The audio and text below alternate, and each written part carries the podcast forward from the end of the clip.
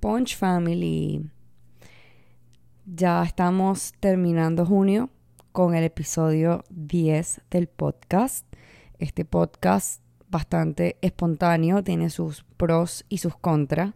Los pros es que cuando lo voy a hacer, lo puedo hacer más rápido porque le quito varios procesos, es decir, le quito el proceso de la postproducción porque este podcast que estoy ahora en este momento difundiendo en Telegram, en mi canal de Telegram de mi Bunch, no lo estoy editando como tal. Y en la preproducción es casi mínima porque se basa mucho en lo que me inspira, en emocionalidad, en lo que he aprendido, en mis consejos personales y en también leer sus mensajes directos, sus preguntas y lo que me inspira también de mi grupo de Geogrammers, tanto el cursante como las Geogrammers que están graduadas. Esta semana pasada, mm, desde el día de mi cumpleaños, el domingo, el 19 de junio, he estado viviendo un proceso emocional muy fuerte. No voy a caer en detalles de mi vida personal y también hay un podcast sobre eso, sobre em, los contenidos personales, cuando publicar un contenido personal. Y, y más allá de que esto le pueda ayudar a alguien, es porque también quisiera que otras personas que me están escuchando sepan que no están solas y sepan que esto suele suceder y que le pasa hasta a la persona que tiene más experiencia.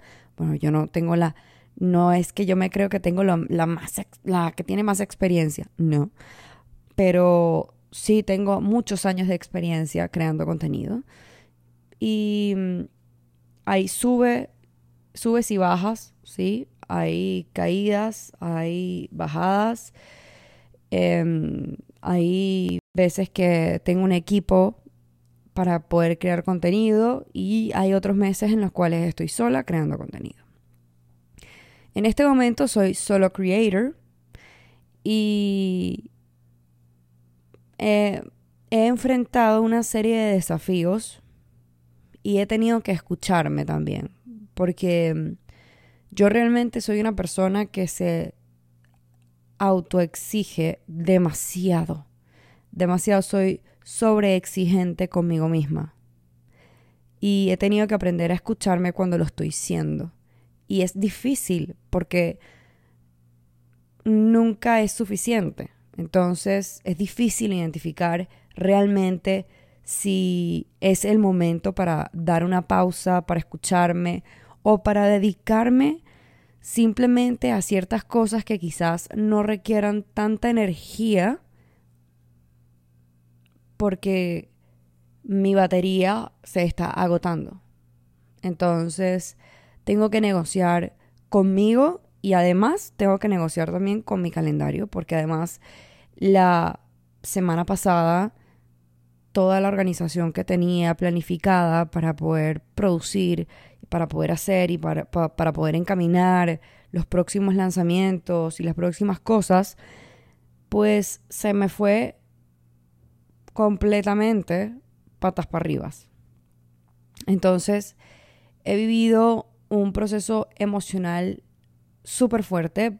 Yo creo que las personas que me van a entender eh, son aquellas que tienen un familiar, quizás con una enfermedad degenerativa, y han tenido que vivir como la muerte de ese familiar, una muerte metafórica, una muerte de ese familiar que se mide por etapas y cuando recién está comenzando,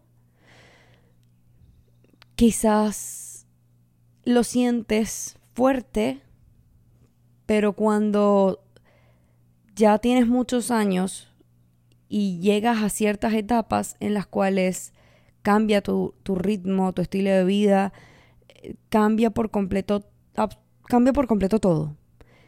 Y es súper difícil, no les miento, he estado así como en una emoción de luto, eso es lo que he sentido como un duelo, Y de verdad, hubo un día que yo lloré, pero de agradecimiento, porque creo que si yo no hubiese tomado la decisión de tener terapia psicológica, mm, no sería lo mismo. Y yo no soy la misma. Y creo que me he estado preparando para este tipo de situaciones, aunque creo que nada, nada te lo va a preparar, pero me he estado preparando, me he estado blindando, así lo veo, me he estado blindando. Sin embargo, es fuerte, es difícil. Entonces, sí, sí tenía tiempo para hacer el podcast la semana pasada. Les envié un texto diciéndole que había tenido una semana difícil. Pero la verdad es que de todo, todo lo que quería hablar era sobre mis problemas. Entonces, ok, hice mi terapia, que son dos terapias psicológicas a la semana. Eso es fijo. Y la verdad es que me siento mucho más liberada. Sigo reflexionando al respecto. Esto me ha hecho crecer increíble. Me acuerdo de lo que dijo Carol G en una entrevista. O sea, imagínate la chimba de mujer que va a salir después de todo esto. y, y, así lo veo. Y, y me di ese break para enfocar la poca energía que tenía en hacer otras cosas que también tenía que hacer. ¿Sí? Aparte que también el podcast, como les dije, es algo ahora completamente experimental. No hay un día fijo por ahora en el canal de Telegram. Eh, ya se está acercando cada vez más el momento en el que voy a necesitar generar un día fijo. Pero bueno, el tema, eh, quiero hablar sobre varias cositas. Quiero inspirarme en base a una CEO Grammer que, se, que es graduada. Ella escribió en el grupo de CEO Grammers, que ahí hay, bueno, hay personas, CEO Grammers, que se graduaron, que entraron a este grupo para seguir compartiendo, para seguir escuchando de repente los desafíos que tenemos como creadoras de contenido, sobre todo hay SEOgrammers que ya tienen tres años creando contenido con mi metodología. También hay SEOgrammers que pararon y que, que tuvieron que volver a empezar. Y es muy rico escucharlas, leerlas. A veces me encantaría que hablaran más, pero de repente se desactiva, a veces se activa y así como todo grupo pasa. Pero bueno, el 20 de junio, eh, una SEOgrammer en pocas palabras dijo que no se siente igual al momento de crear contenido, que ahora es diferente porque es trabajo. Entonces, ella siente que ya no es ella y cree que la gente lo está percibiendo. Yo a ella la invité a que escuchara el episodio 7, artista versus creador, y si no lo has escuchado, escúchalo Quizás no seas creador de contenido, pero te aseguro que hay muchas cosas que te pueden quizás servir en tu trabajo, en tu vida, eh, para reflexionar y pasar un tiempo agradable escuchándome. y yo quiero hablar de varias cosas con respecto a ser creador de contenido, sobre todo inspirarme en mi propia experiencia, que eso es lo que he tratado de hacer todo este tiempo. Como les he contado, yo era hace muchos años, 2012 hasta el 2014, yo me expuse en redes sociales como una modelo o como una chica súper sensual, donde todo su contenido se basaba en fotografías en bikini, fotografías de estilo de vida, pero realmente la categoría era sensualidad, o sea, era yo mostrarme en redes sociales de una, de una manera muy sensual, ¿sí?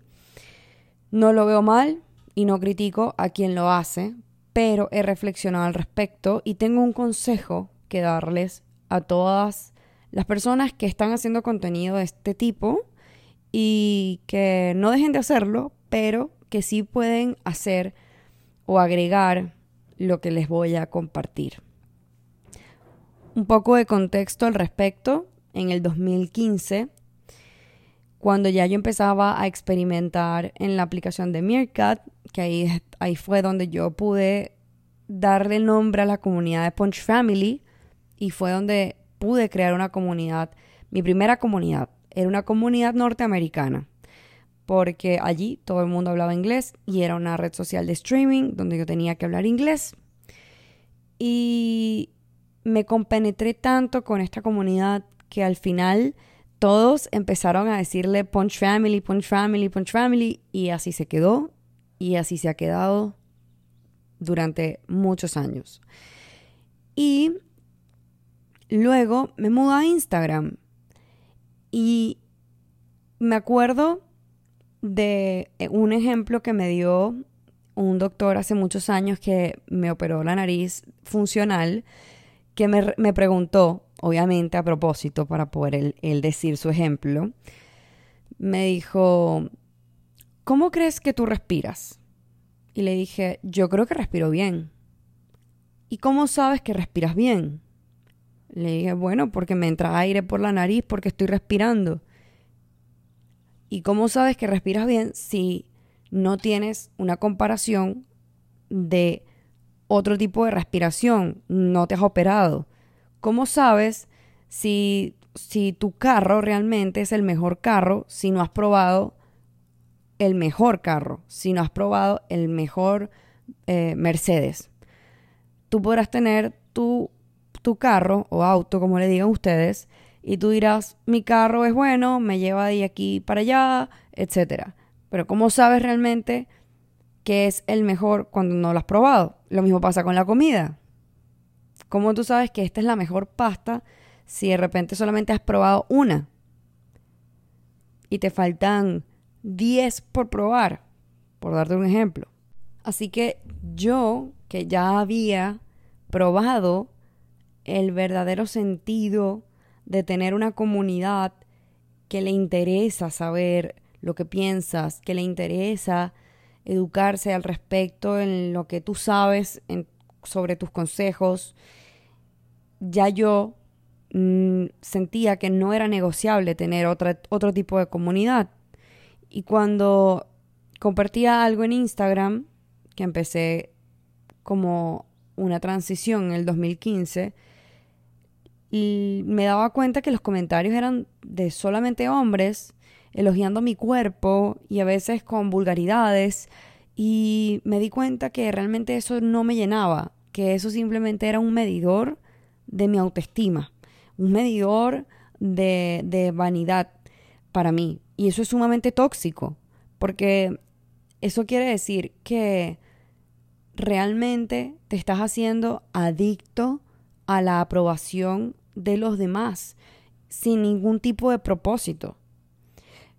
Y en ese momento, ahora ha cambiado un poco, Instagram te premiaba no como pensabas, sino como te veías. Y realmente yo creo que sigue siendo así las fotografías y los videos que tienen más likes y que tienen más interacción son aquellos que tienen que ver o con el chisme, con la polémica, o cómo te ves tú y cómo, cómo tiene una vida aspiracional y tiene un estilo de vida de cierta forma, entre comillas, perfecta.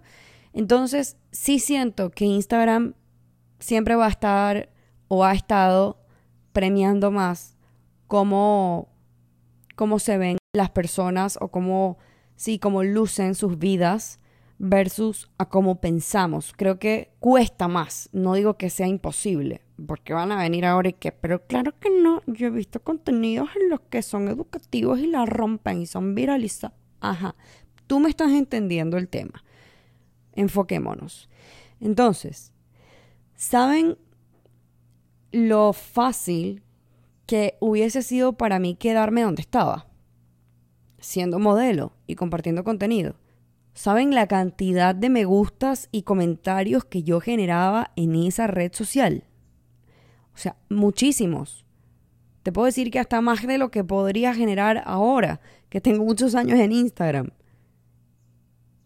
Y no, yo en el 2015 decidí borrar absolutamente todas mis fotografías y empezar de cero. ¿Por qué quise borrar todas mis fotografías? Yo sentí que fue un, acto de rebeldía. Yo sentí que fue como un acto de, estoy harta de esto y quiero que todo el mundo lo sepa, que todo el mundo entre a mi perfil y se den cuenta que esto no será lo único que van a ver. Porque sí, soy mujer y en el inventario de, de, de Tammy Punch como mujer está la sensualidad. Yo no voy a quitar eso como parte de mi inventario, vamos a decirlo así. Yo soy sensual, soy una mujer, soy femenina y me puedo seguir mostrando así cuando me dé la gana. Sí, pero eso no es todo lo que tú vas a ver en mi Instagram. Eso no es todo lo que tú vas a percibir. Entonces, yo sí quise alejar a aquellas personas que no estaban dispuestas a consumir ese tipo de contenido. Y dije, voy a eliminar absolutamente toda cosa que ahora ya no lo recomiendo. ¿Yo qué recomiendo? Quédate con ese contenido y si vas a hacer un cambio, ok, hazlo. Si lo quieres hacer en tu propia cuenta, hazlo. Pero no borres el contenido viejo porque eso te da una historia. Me encantaría ahora que ustedes pudiesen bajar hacia bajito de mi Instagram, de mi feed, y pudiesen ver realmente el antes y el después pero no lo van a poder hacer. Van a poder ver el inicio de cuando yo borré las publicaciones, que eran 2.500 publicaciones. No se imaginan la cantidad de seguidores que yo perdí en ese momento. Pero eso ya quedará para otro podcast. Sí, iba a ser muy fácil quedarme donde yo estaba, pero yo estaba dispuesta a crear una comunidad que le interesara aprender, que le interesara ser fiel, que le interesara interactuar, socializar. Y de ahí también sale el lema que siempre coloco debajo de mis, de mis publicaciones, en el copy, en la descripción. Coloco Punch Family, hagamos de esta red social más social.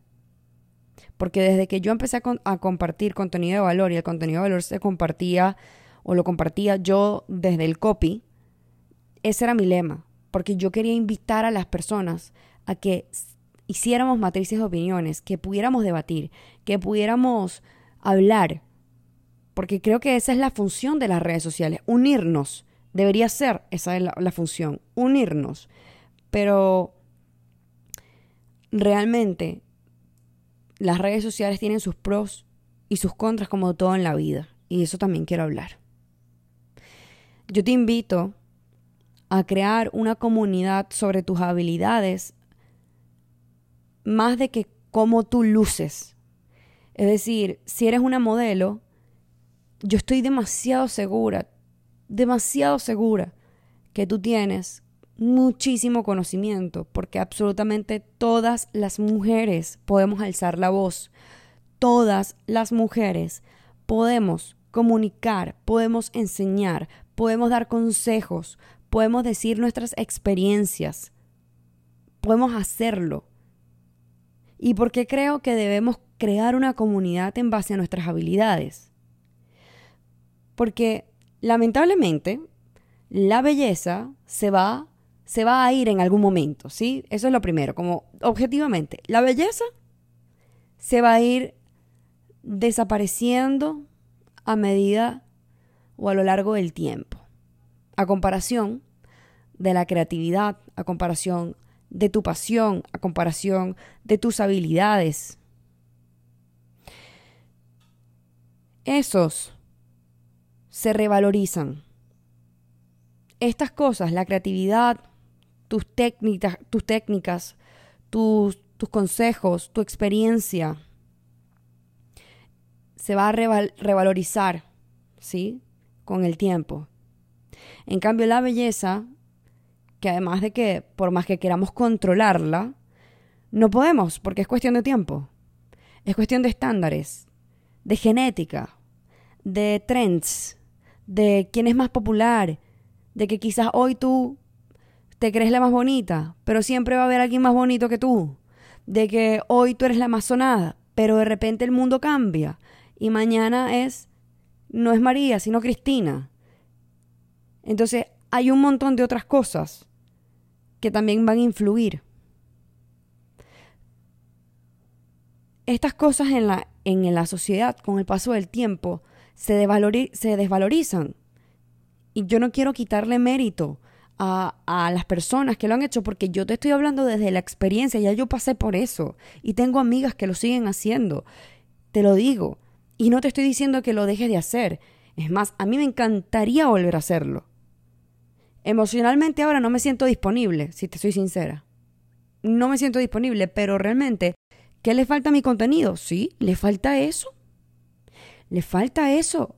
Me, me falta representar más quién soy yo físicamente como mujer, que, ya, que también mis curvas me representan, que mi sensualidad también me representa y que yo también soy un conjunto de todas esas cosas más mi inteligencia.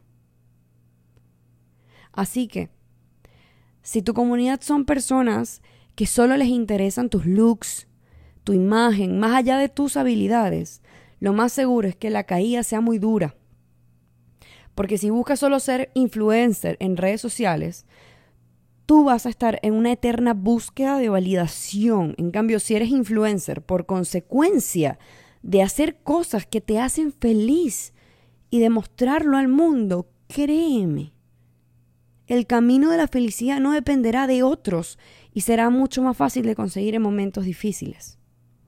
Así como dije en un video de YouTube, el mundo no es capaz de encontrarte si tú no te encuentras a ti mismo.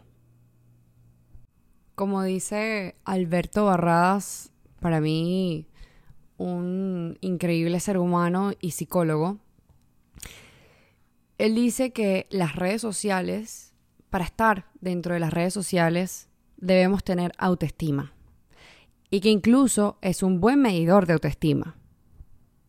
Porque si estamos realmente en redes para buscar aceptación, para buscar likes, para buscar que aprueben nuestra manera de sentir, de pensar, entonces las redes sociales para ti se van a convertir un completo infierno.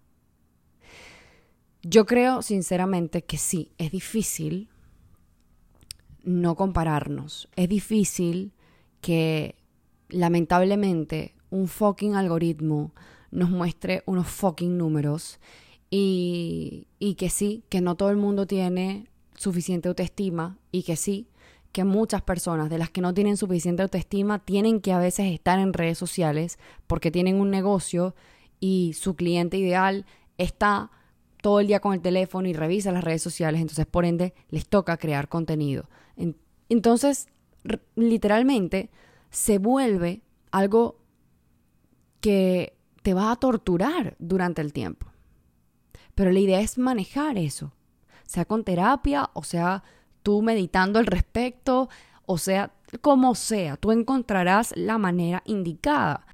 Pero sí te recomiendo que veas las métricas de redes sociales como algo completamente objetivo, como parte del negocio. No te lo tomes a personal. Sí, sí, da rabia, da rabia que estuviste cuatro horas haciendo un fucking carrusel, diseñándolo, estuviste haciendo la preproducción, lo investigaste y entonces siempre has tenido, no sé, cinco mil me gusta o 100 me gusta y de repente 20 personas le dieron me gusta y quizás no fue tu contenido, quizás tu contenido fue súper bueno, pero quizás las personas no fueron capaces de encontrarlo para darle me gusta. O quizás simplemente falló el título y, lo, y, el fondo del contenido era súper bueno. O quizás el algoritmo no lo mostró, no lo empujó. ¿Por qué? Porque ahora el algoritmo está vuelto loco, pero sí está empujando otros formatos. Entonces, no, no con esto quiero decirte, no hagas más carruseles, no hagas más esto, solo enfócate en aquello. Eh, no, mi enfoque es trata de darle un enfoque más objetivo a las redes sociales. Desactiva también las notificaciones de tus redes sociales. Yo tengo tres años con las notificaciones completamente desactivadas. Yo solo activo las notificaciones que son de mi calendario, notificaciones de eventos, de cosas que no puedo faltar, de cosas que realmente yo misma controlo mi tiempo. Las notificaciones están hechas para sentir ese nivel de urgencia. Cada vez que te sale una notificación de Instagram y tú levantas el teléfono, te vas a distraer, distraes tu atención y enfoque hacia algo que quizás realmente allí no era. Allí no tenías que enfocar esa, esa, atención en ese momento. Hasta WhatsApp lo tengo desactivado. ¿Qué sí coloqué en WhatsApp y Telegram? Las burbujas.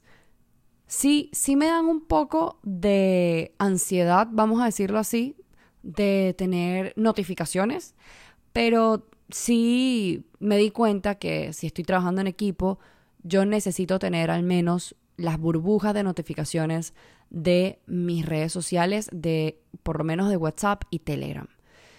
Porque si no, obviamente no voy a dar cuenta de que algo está pasando. Y en WhatsApp tampoco tómense las cosas a personal. En WhatsApp no porque alguien te escriba en ese preciso momento, tú tienes que responderle en ese preciso momento y viceversa. Si alguien no te responde porque tú le escribiste en ese preciso momento, la vida no gira en torno a ti y no importa si no te responden en ese momento. y no importa si estaba conectado o no. El WhatsApp también se puede atender como el correo. Se atienden las prioridades, se atiende lo urgente. Y si no está siendo prioridad y si no está siendo urgente en ese momento, pues lamentablemente o se perdió la conversación o te responderé en otro momento que pueda y tenga mi cabeza en ese enfoque. Bueno, este podcast fue un poquito de todo y fue un poquito de reflexión al respecto. Espero que les haya servido y se los voy a enviar de una vez tempranito en la mañana. Yo sé que ya se, seguro ya más de una persona se tomó el café, ya se fue a trabajar, pero espero que eh, lo escuchen en la noche, lo escuchen en algún momento. Así que eh, estamos en contacto, estaré haciendo podcast esta semana y estaré también compartiendo contenido. Y estoy, bueno, sí, reestructurando un poco la estrategia de contenido de, de mis redes sociales, porque se han venido, se han visto cambios. Así que Punch Family, hagamos de esta red social más social. Por favor, escríbeme mensajes directos, escríbeme en Twitter, escríbeme lo que tengas que escribirme para que podamos, eh, yo pueda seguir teniendo tu feedback y me puedas decir también cuál fue tu episodio favorito y así yo poder tener mucha más motivación, inspiración, amor y sentirme más cercana a ustedes. Bye bye.